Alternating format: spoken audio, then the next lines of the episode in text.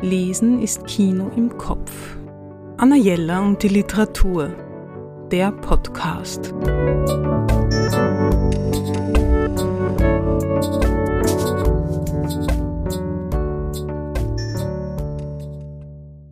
Der folgende Roman ist für mich einer der wichtigsten des ganzen Jahres. Ralf Rothmann, Die Nacht unterm Schnee, erschienen im Surkamp Verlag. Nach den Romanen Im Frühling sterben und Der Gott jenes Sommers schließt der Autor mit Die Nacht unterm Schnee seine Trilogie über den Zweiten Weltkrieg und die Nachkriegszeit in Deutschland ab. Erzählt wird die Geschichte von Elisabeth, einem Landarbeiterkind, die 1945 als 16-Jährige kurz vor Kriegsende vergewaltigt wird und von einem Deserteur gesund gepflegt wird. Sie überlebt in einem Erdbunker und ist danach gezeichnet fürs Leben. Elisabeth ist eine schwer arbeitende Frau. Sie zieht gemeinsam mit ihrem Mann unter widrigsten Umständen ihre Kinder groß.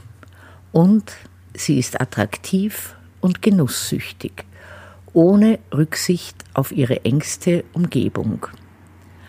Sie schont weder sich noch andere, weil sie nicht anders kann. Erzählt wird ihre Lebensgeschichte von einer alten Bibliothekarin, die mit ihr befreundet war und im Buch als Chronistin von Elisabeths Leben fungiert.